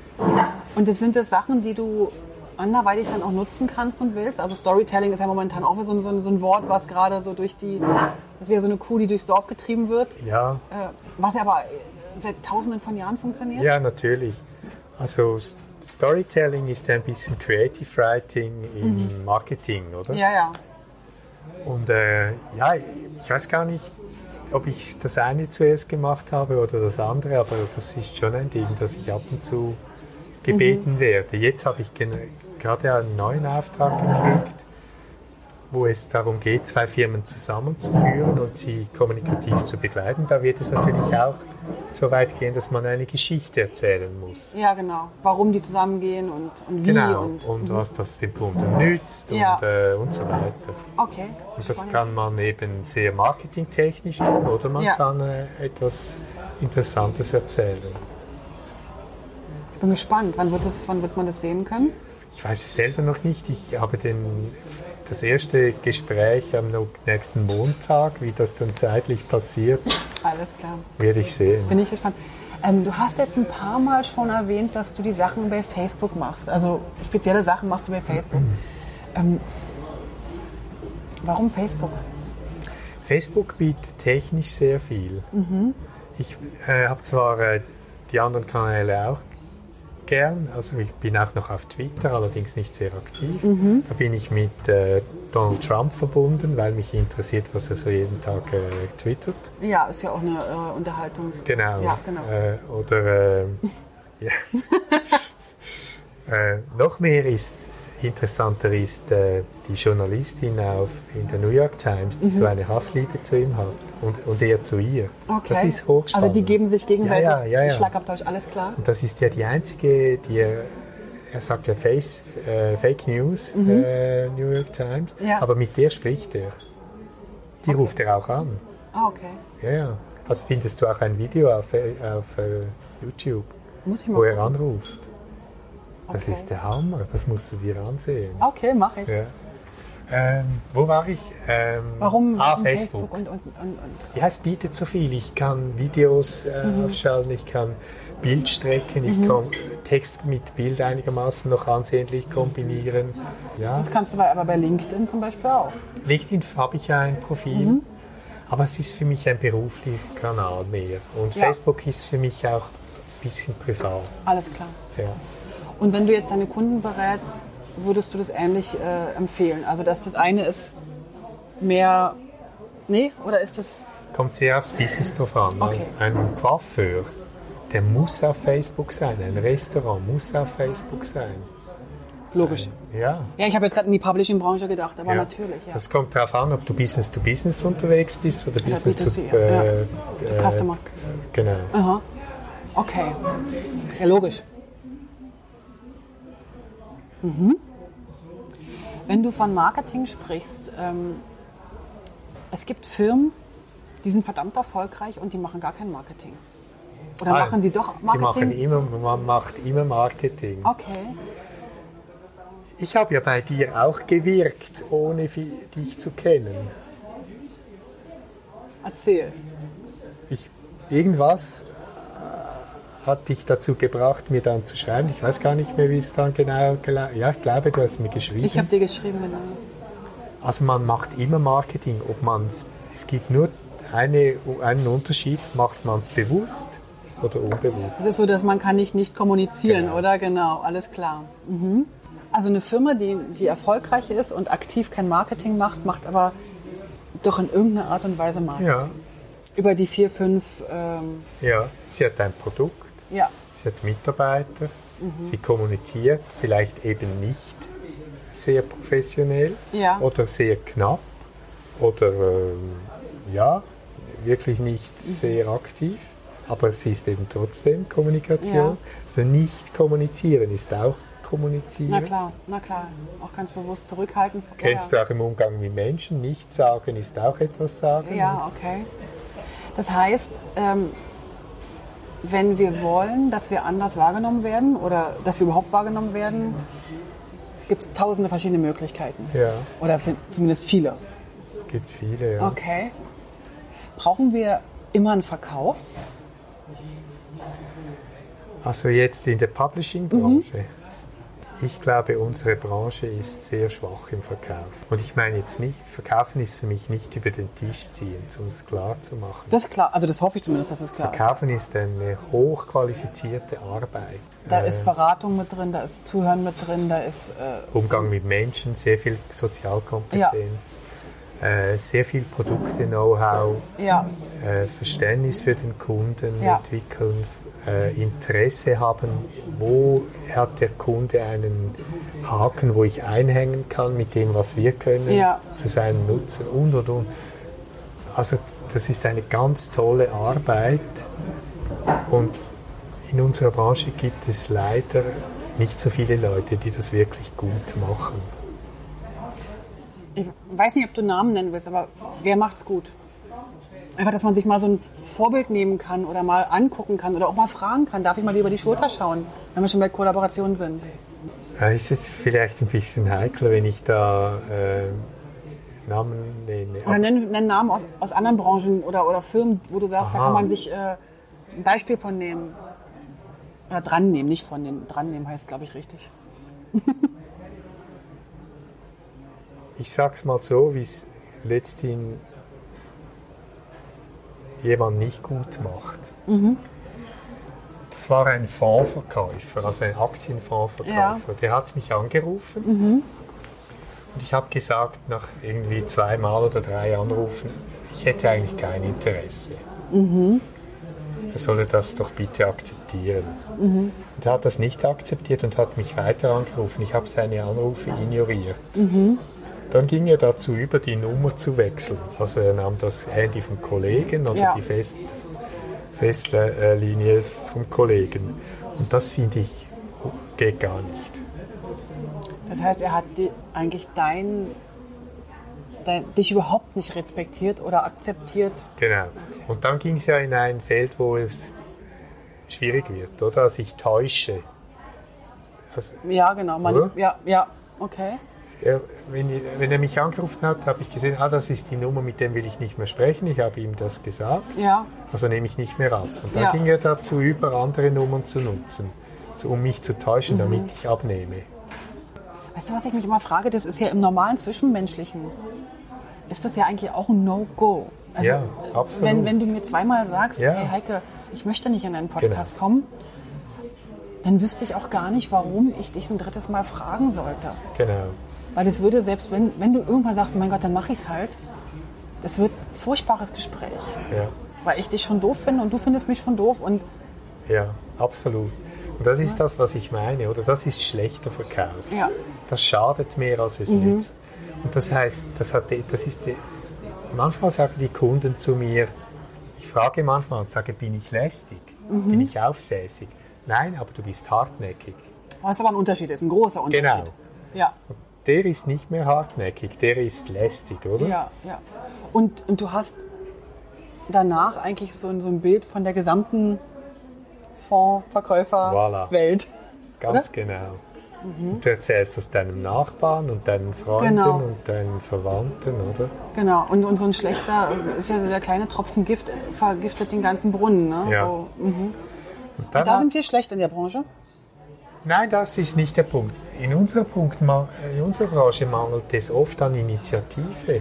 Also wir, wir beraten sehr gut, Mhm. das geht weit. Da gibt es ganz hervorragende Berater, aber beraten ist eben nicht verkaufen. Bis zum Abschluss bringen. Voilà, Ja. das ist noch über diese Hürde, das kennst Ja. du auch, oder? Nee, überhaupt nicht. Deswegen bin ich so neugierig. Okay. Ich habe da nie eine Hürde. Aber irgend, äh, ja, der Kunde hat sie aber. Er Ja. muss irgendwann entscheiden, ob er dir Geld zahlen will für das, was du stimmt. machst, ja, oder? stimmt. Ja, ja, ja. Jetzt sagst du ihm vorher beim Beraten, was du kannst Ja. und tust und was sein Nutzen ist. Und dann kannst du hingehen und warten. Oder? Du sagst, okay, lieber Kunde, jetzt hast du es gehört, jetzt machen wir es doch zusammen. Ja. Das ist dann Verkaufen. Ah, okay. Und jetzt sage ich dir noch ein gutes Beispiel. Ja, sag mal. Ich habe einen Freund, der äh, biked mit mir und äh, weil ich ihn jetzt gut kenne, der ist 64 Jahre alt und Ja. arbeitet in der IT-Branche und hat immer noch Angebote von anderen Firmen dort zu ihnen zu wechseln als Verkäufer. Nein. Okay. Weil der ist so gut. Ja. Der ist gut im Relations knüpfen. Ja, ja. Der ist gut fachlich. Ja. Er ist nicht tiefgehend sehr gut, aber in der Breite gut. Also er kann viele Bedürfnisse verknüpfen und, und erkennen, was wirklich wichtig ist. Er kann zuhören. Ja. Er kann gut beraten, aber er kann dann auch mal sagen, Jetzt. jetzt machen wir es doch, oder? Ah, okay. Und der ist so mega gut. Ja. Also, ich denke es jedes Mal. Äh, er ist einfach, er ist viel besser als ich Ja. und viele, die ich kenne. Und das ist der Unterschied äh, zwischen einem Berater und Verkäufer. Und Mhm. wir haben zu wenig Verkäufer in der Branche. Weil Verkaufen ist ja auch so ein bisschen so, wie du das, du hast es ja ganz am Anfang, hast du das ja vorhin gesagt, hat es das Klischee oder den, den, das Vorurteil des Klinkenputzens, Ja, genau. was es ja jetzt eigentlich gar nicht ist. Mir fällt gerade ein Thema dabei ein, weil du hast gesagt, du machst, du machst ein Angebot, eine Offerte, du beschreibst dein gesamtes, deine gesamten Möglichkeiten für den Kunden. Also ich habe das gerade erst gehabt, ich habe meine gesamte Möglichkeiten dem Kunden beschrieben, was ich kann, wie ich ihm helfen kann. Er ist auf mich zugekommen, ne? ich bin ja nicht von mir aus. Und dann habe ich ihm die Preise genannt und jetzt muss ich sozusagen warten. Das ist meine Denkweise dabei. Genau. Ich muss aber, ich bin jetzt in der, ich bin jetzt in der unfassbar luxuriösen Situation, dass ich in dem Moment jetzt, ob, er ob der Kunde zusagt oder nicht, ist eigentlich egal, weil ich habe viele, viele tolle Projekte, die ich auch machen kann.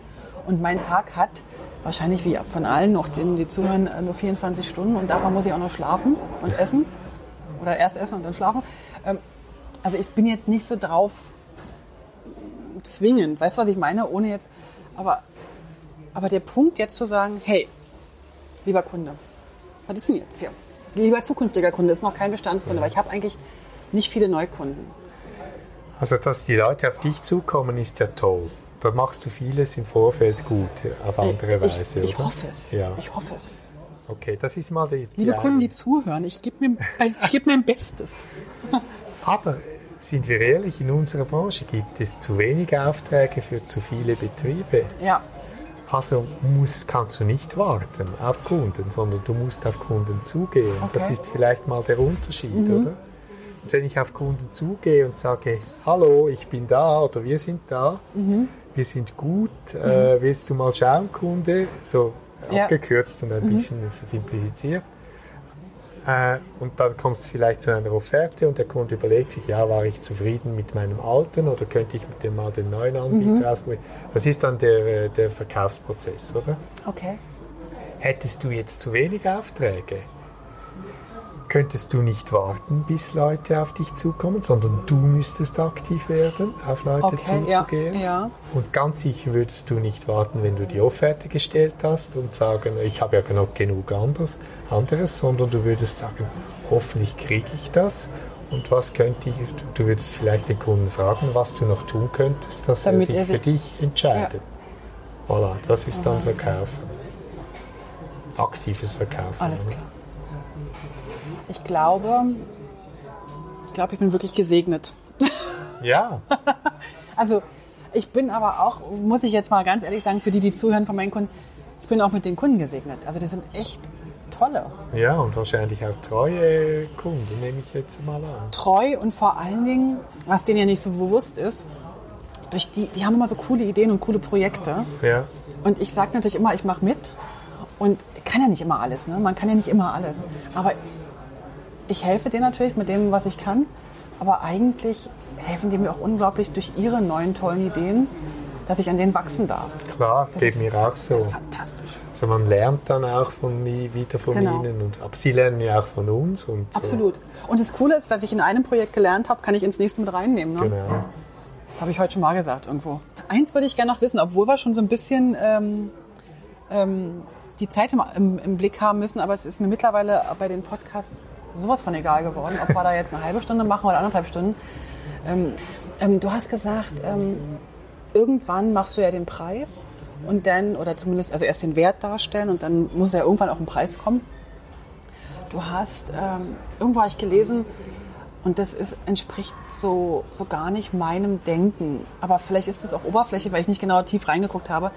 Du hast so von ABC-Kunden gesprochen, irgendwo oder geschrieben das entspricht so gar nicht meinem, meinem Wesen, Menschen oder Firmen zu kategorisieren, in Schubladen zu stecken und möglicherweise in der Art und Weise auch zu, zu, ja, werten. zu werten. Das, ich habe dann lange überlegt, ob ich, die, ob ich die Frage überhaupt stelle, weil, also wenn ich jetzt ganz klar in, in, mein, in meine Buchhaltung schaue, habe ich auch Kunden, die vielleicht so und so viel Umsatz bringen, so und so viel Umsatz und so und so viel Umsatz. Und dann könnte ich sie auch kategorisieren, will ich aber gar nicht. Irgendwie tat mir das weh. So vom, vom ja, weißt du, was ich meine? Ich bin so ein, ich bin so ein, so ein, ich bin so ein, so ein weiß ich, ich weiß nicht, wie ich es jetzt nennen will, ohne, weißt du, was ich meine? Weißt du, man muss es realistisch sehen, Marketing hat auch Schattenseiten, wenn man es von dieser Optik ja. her anschaut. Aber wenn du in einem Unternehmen mit 50 Angestellten, das irgendwie eine Lohnsumme pro Monat auszählen, auszahlen muss, ja. damit diese Familien auch ja, okay. Essen auf den Tisch kriegen, musst du ein System entwickeln und da ist eines davon, dass du versuchst, die Kunden zu kategorisieren und da geht es nicht ums Werten, sondern es geht darum, dass du versuchst, sie zu clustern, in dem Sinne, wer hat welches Bedürfnis und die gleichen ein bisschen zusammenschieben. Okay. Warum? Weil ich dann mein Angebot auf mehrere, auf, auf einen Cluster zuspitzen kann, auch die Kommunikation. Ich kann ja, Alles klar. ich muss auch ein bisschen ökonomisch denken. Ja, oder? okay. Auch, auch da kann ja nicht 100 äh, Kunden einzeln vielleicht ansprechen. Also muss ich sagen, jetzt habe ich 30 von der Sorte, 25 von mhm. der und jetzt richte ich meine Kommunikation, meine Angebote ein bisschen auf die aus. Also wenn ich zum Coiffeur gehe, ja. ich möchte meine Haare nicht färben. Es gibt aber Männer, die ihre Haare färben lassen mhm. wollen. Und dann muss die Kommunikation anders sein. Da kann der Coiffeur nicht sagen zu mir, hey, wir haben ein neues Haarfärbemittel, das interessiert mich sowas nicht, oder? Würde dich vielleicht sogar ein bisschen bruskieren, genau. je nachdem. Je nachdem. Und den anderen Mann, den spricht es an, weil ja. er sagt, ja, toll, oder? Ja. Ich merke aber, dass, ähm, dass ich ab und zu die Sachen nicht verstehe, die du da ja, veröffentlichst. Dich verbessern. Nee, du musst es nicht verbessern, aber, aber ich, also, ich versuche ja immer allen Dingen auf den Grund zu gehen und zu gucken, wo kommt es jetzt her. Und, und ich habe ganz oft ich neige leider dazu, wenn ich eine Sache nicht verstehe, ich sofort wütend werde. Und ohne, also ich versuche natürlich nicht auf mich wütend zu sein, weil ich will mich ja selber schützen. Und dann projiziere ich natürlich die Wut dahin, wo sie herkommt. Also wo ich vermeintlich, wo sie vermeintlich herkommt. Nämlich bei dir in dem Fall. Warum schreibt ihr das nicht so, wie ich das, dass ich das verstehen soll? Natürlich völliger Blödsinn, weil vielleicht bin ich ja gar nicht diejenige, die das lesen muss. Doch, ich hoffe, dass du das auch liest. Und der Gewinn wäre ja, wenn du sagst, ah, das habe ich noch gar nie so gesehen. Äh, mhm. Spannend, oder? Habe ich was zu, dazu gelernt? Das wäre mein Anspruch. Also in dem Sinn habe ich da offenbar äh, noch Verbesserungspotenzial. und, also ich finde ich find grundsätzlich, äh, und das habe ich ja auch vorhin gesagt, du hast eine sehr, oh Gott, jetzt bin ich, jetzt, jetzt ver, verrenne ich mich, glaube ich, total in mein Klischee-Denken. Du sprichst den typischen Marketing-Mann an mit dem, was du schreibst. Äh, ja, ich versuche zwar, das ein bisschen runterzubrechen. Mhm. Es gelingt mir vielleicht nicht immer. Mhm. Und weißt du, das ist noch ein schwieriger Spagat. Absolut. Der Marketingmann, der meine Dinge liest, der sagt, das weiß ich ja schon alles, oder? Mhm. Was erzählt denn der? Und der weniger über Marketing weiß, der sagt, ah, spannend, gut erklärt er das so einfach. ja. Das ist manchmal Absolut, ja. Ja, es sind zwei Zielgruppen ein Absolut, bisschen. Ja. Ja, das ist spannend. Also es ist wirklich total spannend. Und ich war ein paar Mal bei einem Marketingclub dabei. Sind ja auch mehrheitlich Männer. Wobei es, es wechselt gerade. Also, also ja, ich denke auch. Im Marketing arbeiten sehr viele Frauen. Aber nicht in den Entscheidungspositionen, sondern eher in den Fleißpositionen. Ja, da sind wir wieder beim, beim Eingangs. Warum sind so wenig Frauen in meinem Club? Ich, das ist für mich eine große Frage. Ich habe auch schon äh, äh, für den Podcast äh, immer wieder den Kommentar, lad doch mal Frauen ein. Meine erste, mein erster Grund ist, weswegen ich jemand einlade, ist, ich habe Interesse an der Person und ich habe Interesse an der Geschichte, die die zu erzählen hat. Und dann kommen noch ein paar andere Sachen, die müssen aus der Branche sein und so weiter. Und dann kommt irgendwann auch nochmal der Blick, ach, ist es ein Mann oder eine Frau? Das ist mir eigentlich nicht so wichtig. Mhm. Aber ich glaube, der Wunsch nach mehr Frauen ist ja, ist vorhanden. Ist überall da. Es ist ja ein bisschen bizarr. Es gibt so viele Frauen, die in unserer Branche arbeiten. Ja. Vorstufe bis vielleicht in die ersten Führungspositionen ja. und dann reißt es ab. Ich frage mich, warum? Ich frage mich das auch. Aber ganz ehrlich, ich will da auch nicht arbeiten. Ich will das auch nicht machen. Ich will mich da nicht mit den ganzen Kerlen rumschlagen. Okay. Da habe ich echt keinen Bock drauf. Ich habe aber genauso auch keinen Bock auf das ganze Frauenthema, wenn da so viele Frauen wären. Habe ich gemacht, war ich, ich war schon mal in der Marketingabteilung, auch nicht meins. Weil ich, das ist aber jetzt persönlich meint, ich habe so einen Freiheitsdrang, dass ich mich in Hierarchien nicht wiederfinden würde. Mhm. Aber das ist, ist, wirklich ganz, ganz subjektiv. Ich kann ja eh nur subjektiv. Ähm, das wäre mal ein spannendes Thema. Ja, also du du kannst die 800 Druckereien in der Schweiz nehmen mhm. und schauen, wie viele Frauen arbeiten bis wohin. Ja. Da gibt es ganz viele. Und dann kommt die oberste oder zweitoberste mhm. Führungsposition und dann macht es Peng. Und da ist ein Mann dabei. Das ist jetzt eine Frage, die wir einfach offen lassen müssen, weil wir die jetzt hier nicht beantworten werden können. Wir werden das in, der, in, einer der weiteren Folgen mit einer hoffentlich irgendwann erscheinenden Frau, die mir die Frage beantworten kann, ähm, erklären. Du hast mir ja gesagt gerade, und jetzt muss ich dich beim Wort nehmen, du hast mir gerade jetzt in beiden deiner Clubs, also in beiden deiner Gruppen, die du hast, ist jeweils eine Frau dabei. Ja. Und die ist ja nicht nur eine Alibi-Frau, wie Nein, ich hoffe. um Gottes Willen. Und die sind beide aus der Publishing-Branche. Ja. So, du weißt, wo ich hinaus will. Möglicherweise ist ja eine von den beiden oder auch beide bereit, mir mal ein Interview zu geben. Ja, warum nicht? Empfehle ich dich gerne weiter. Absolut. Das wäre doch mal ein guter Weg. Ja. Ich überlege gerade, ob ich das sowieso machen sollte, dass jeder Mann, der in den Podcast kommt, mir wenigstens eine Frau empfehlen Ja, soll. genau. Wobei, da bin ich jetzt wieder genau bei dem Punkt, ich mag es nicht. Weißt du, ich hatte mal Einladungen für eine Konferenz. Ich bin ja oft in Konferenzen als, als Speakerin unterwegs gewesen, mache ich ja nie mehr so oft. Und dann war es immer, also was einmal, einmal kam die Anfrage, du, wir bräuchten eigentlich noch äh, eine Frau, hast du nicht Lust? Und dann war für mich ganz klar, also wenn ich jetzt die Frauenquote erfüllen soll, mhm. dann will ich da nicht sprechen. Willst du mich wegen meines Inhaltes oder wegen dem, was ich, was ich bin, aber nicht, weil ich irgendwie eine Frau bin. Ich hab- Schwieriges Thema, finde ich. Ja, ich habe da ein Gegenmodell. Sag mal. Ich habe eine Kollegin, fast Mhm. Freundin, die hat Business Clubs nur mit Frauen. Female Business, irgendwas heißt Ja.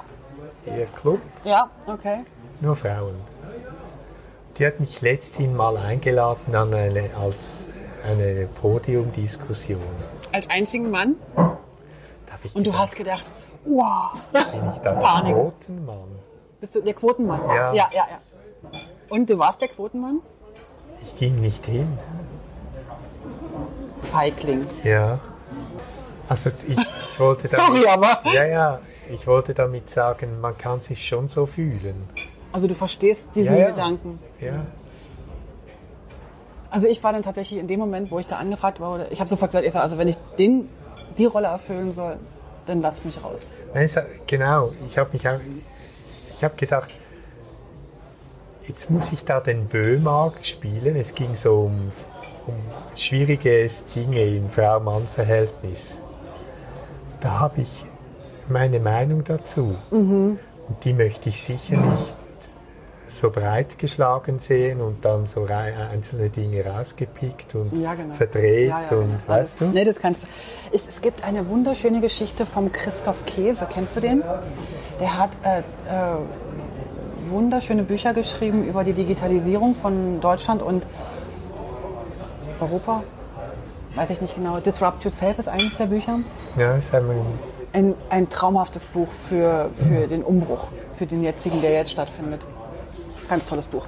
Und in dem ersten Buch von ihm beschreibt er, wie er, ich glaube, er ar- arbeitet beim Axel Springer Verlag oder arbeitete damals. Und der beschreibt er, wie er damals in einem Vortrag erzählte, dass die neue, also es ist schon viele Jahre her, dass die neue Generation der Blogger keine Journalisten mehr sind. Und die Journalisten werden künftig aufpassen müssen, dass ihnen die tollen Stories nicht von den Bloggern weggeschrieben werden. Und er war damals eigentlich nur der Überbringer der Nachricht. Weil er hat es schon gesehen, alle anderen noch nicht. Und er hatte auch einen totalen Shitstorm aller Journalisten auf sich. Weil ja, und es wird immer so sein, und es wird immer große Verlage geben und es wird immer Journalismus geben in der Art, wie es den gibt vor 10, 15 Jahren. Dass es heute anders ist, wissen wir alle. Und dass es mittlerweile auch beide Varianten gibt, ist auch so. Das wäre, hätte ich mir vorstellen können, das wäre auch so ähnlich gewesen, wenn du als Mann da aufgetreten wärst in der Frauengruppe. ich hatte die Befürchtung, ja. Okay.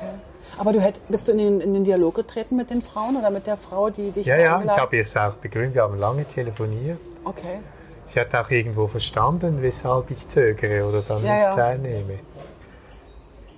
Das Also dann nehme ich das Feigling zurück. Ja, darf ich ein Beispiel erzählen? Sehr gerne. Okay, es gibt ja, gibt ja diese leidige Diskussion zwischen Mann und Frau. Sie, Frauen verdienen weniger als Männer. Mhm. Ja. Also ist es nur eine Diskussion oder ist es auch ein Fakt? Sag du es mir. Also offiziell ist ein Fakt. Es gibt x Untersuchungen, die Okay. Mhm. bestätigen, dass das so sei. Ich kann es nicht vergleichen, weil ich kenne keine Person, die das Gleiche macht Ich wie auch ich. nicht. Ja, und ich kenne auch keine, die weniger verdient als ich. Deswegen, also eine Mhm. Frau. Aber ich möchte ein Beispiel erzählen, schnell. Ich hatte eine Kollegin, die war im oberen Management einer großen Medienfirma. Und die hat Leute eingestellt. Damals. Und ähm, wenn sie jemanden eingestellt hat, dann hat sie Frauen und Männer als Bewerber gehabt. Und die haben unterschiedliche Lohnforderungen. Das ist ganz normal, oder? Der eine kommt und sagt, ich will 6000 und die andere sagt, ich will 5500. Ja. So. Wir reden immer von Franken und die, die in Deutschland jetzt arbeiten, machen einfach durch zwei. Und jetzt, was macht sie? Mhm. Was denkst du, wen stellt sie ein, wenn die Qualifikation gleich ist? Das ist wahnsinnig schwer. Ich möchte nicht ein einziges Mal in meinem Leben so eine Entscheidung treffen. Ich persönlich würde, glaube ich, die Frau nehmen, aber das liegt daran, dass ich Frauen auch toll finde. Ja. Wenn du ein Budget hast, nimmst du den billigeren. Egal, ob Ja. er Mann oder Frau ist. Okay. Mhm. Das ist so. oder? So. Dann ging diese Frau, verließ das Management. Heute arbeitet sie in einer kleineren Struktur, Mhm. aber sie hat sich letzthin bei mir beschwert und wieder gesagt, das ist doch eine Schweinerei, dass die Frauen weniger verdienen Mhm. als die Männer. Sag ich, ja, wenn es so ist, ist das eine Schweinerei. Aber ich stelle dir jetzt eine Frage. Mhm. Du warst Manager und habe ihr diese Frage gestellt. Welchen hast du genommen damals? Ja, den billigeren. Mhm, alles klar. Du hast per Zufall vielleicht eine Frau. Ist es jetzt ungerecht oder gerecht? Weißt du? Ja, ja, klar. Dann wird es sehr schwierig. Aber wenn du jetzt sprichst von einer, jetzt, jetzt schweifen wir wahrscheinlich ab, von einer, von einer Lohnforderung, da habe ich, da sehe ich noch einen anderen Punkt, dass die Frauen von sich aus Weniger fordern. weniger fordern. Aber das ist, da machen wir jetzt Das ein weiteres ein- Fass genau. auf. Das ist jetzt, Das glaube ich, lassen wir lieber zu. Ganz genau. Aber ich, ich gehe absolut mit dir, äh, stehe da überein mit dir. Das ist nicht ganz einfach und ich kann es auch von, von mir aus nicht behaupten, weil ich kann meine Arbeit nicht vergleichen. Ich kenne keinen Mann oder keine Frau, die genau das Gleiche macht wie ich und wir uns vergleichen. Ich kenne in der Branche ein paar Menschen um mich herum, die durchaus die gleichen Tages- oder Stundensätze nehmen wie ich.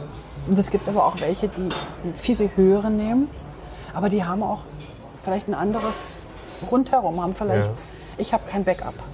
Ja, wenn ich krank bin, dann, Dann dann so. nichts, Wenn genau. aber jemand anders sagt, ich nehme jetzt irgendwie einen viel, viel höheren Tages- oder Stundensatz, aber ich garantiere immer ein Backup. Wir sind immer zu viert im Team. Ja, Und schon hat der Kunde einen ganz anderen Wert, den er sich einkauft. ja, Wenn ich eine Woche Urlaub habe, dann bleibt in- die Woche die Arbeit liegen. ja. Das kommuniziere ich, das ist ganz offen, ganz klar. Aber andere könnten sagen, nee, bei uns wird die Arbeit weitergemacht. Genau. Und schon ist es mir aber wert, mehr zu zahlen. Ja. Also man kann das, glaube ich, gar nicht so, so Ich So möchte dem noch genau. anfügen, für all die Frauen, die mir jetzt vielleicht böse E-Mails schicken um wollen, weil Gottes ich Willen, nein, das tun sie nicht. Ich habe nur liebe Zuhörerinnen, die dir wohlgesonnen sind. Noch ein Beispiel aus meiner Zeit, als ich mich vorgestellt habe. Ich war damals frisch im Verkaufsinnendienst. Ich habe mich verkauft, habe die Stelle angetreten, dann ein, kam ein Kollege dazu. Nach kurzer Zeit fand ich heraus, dass er 1000 Franken mehr verdiente damals. als ja, das ist eine komische Situation. Sehr komisch. Ja. Also erstens merkst du, dass du dich schlecht verkauft hast. Das, Das ist ganz das blöd für das eigene Selbstwertgefühl, genau. Genau. Und zweitens ist eben das, der Beweis, dass es auch zwischen Männern so, Männern so Unterschiedlich. abläuft. Na klar, abläuft, na klar. Ja. Ja, das ist äh, immer ein gutes Thema, nochmal. Aber wie gesagt, ich würde ganz gern äh, an der Stelle, wir müssen auch irgendwie mit einem schönen Abschluss äh, die Sache beenden, nicht mit so einer, äh, finde ich, fast ein bisschen traurigen äh, Geschichte, die irgendwie ein Zeichen unserer Zeit ist, ne? dass wir uns wieder über den ein Stück weit über das Geld finanzieren, äh, nicht be also bewerten oder, oder wie sagt man, über das Geld definieren. Das will ich nicht. Ich, ich will nicht nur über das Geld mich definieren. Ich will mich irgendwie über den Wert. Ich will, dass die Menschen wissen, was du, was ich, was, was, was wir wert sind. Also nicht wir beide, sondern so grundsätzlich. Dass wir wieder Freude daran haben. Was denkst du, was deine Kunden, was, was ist der, was einer der größten Werte oder was sind die Werte, wenn man jetzt von dir spricht, wenn man sagt, Mensch, du geh mal zum, zum Kappeli, frag den mal, der, der kann das. Äh, was würden die über dich sprechen? Was würden die über dich sagen? Oder was würdest du wünschen, dass sie das sagen? Ja, genau. Mach mal so, was, sie sich, was du dir wünschen würdest. Es gibt natürlich auch Leute, die sagen, ähm, ja, war nicht so toll. Das gibt es immer. Die einen sind vielleicht. Aber die würden begeistert. dich ja nicht empfehlen. Nein, was, ja, vielleicht im Schlechten und sagen, oh, ne, den nicht. Oder, aber, Okay, alles klar. aber ich wünschte mir natürlich, dass die Leute sagen, ah, er versteht meine Situation sehr schnell. Ja, Er ist aus der Branche, er weiß, wovon er spricht, er Ja. hat es selber schon getan. Ähm, er, er ist relativ breit, also er kann fast alle Marketing, das ist auch so, ich habe fast alle Marketinginstrumente außer TV ja. und Radio schon, schon ausprobiert und, und konnte Erfahrungen sammeln. Also von Okay. dem her ist es eine breite Klaviatur. Schön. Ja. Okay. Und wenn man dich jetzt ähm, kennenlernen will, dann kann man dich entweder in einen Podcast einladen, da kann ich jetzt also nur zu raten, weil das hat sehr gut funktioniert. Ähm, aber wenn man das jetzt nicht machen möchte, also dich zu einem Podcast einladen, dann äh, schickst du mir noch ein paar Daten per E-Mail-Adressen, wo man dich halt einfach äh, kontaktieren Gerne, kann, ja. Webseiten oder wo du halt auch gerne kontaktiert wirst. Ja. Also nicht ich habe jetzt auch schon ein paar Sachen, ich habe deine Telefonnummer, ich möchte die aber nicht weitergeben.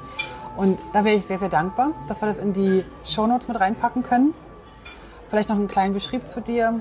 Und dann, vielleicht hat der ein oder andere Interesse, Ja? sich mit dir in never Verbindung know. zu setzen. Ansonsten könnt ihr natürlich auch gerne immer auf dem Publishing ähm, Podcast, äh, warte mal, publishing-podcast.ch auf der Webseite schauen, was es Neues gibt.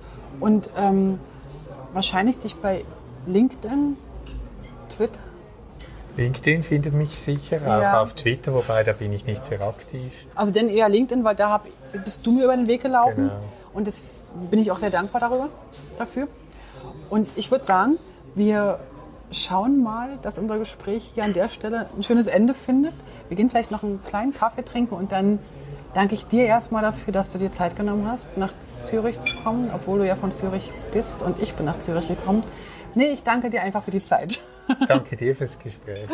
Also, lass es dir gut gehen und bis zum nächsten Mal. Und den Hörern alles, alles Gute. Vielen Dank fürs Dabeisein. Für Infos zum Podcast schau doch mal auf publishingpodcast.com vorbei. Dort findest du alles zu den einzelnen Episoden, alle Links, alle Bilder und auch die Kontaktmöglichkeiten zu meinen Gästen und natürlich auch zu mir. Ach so, zu mir noch ganz kurz. Falls du in komplexen InDesign-Dokumenten Unterstützung und Struktur brauchst oder einfach nur ein Seminar im Publishing-Bereich durchführen willst oder du brauchst Hilfe in der Gestaltung deines Firmenauftritts, dann melde dich doch bei mir. Am besten per Mail oder auf www.moliri.com. Ich freue mich auf alles Neue.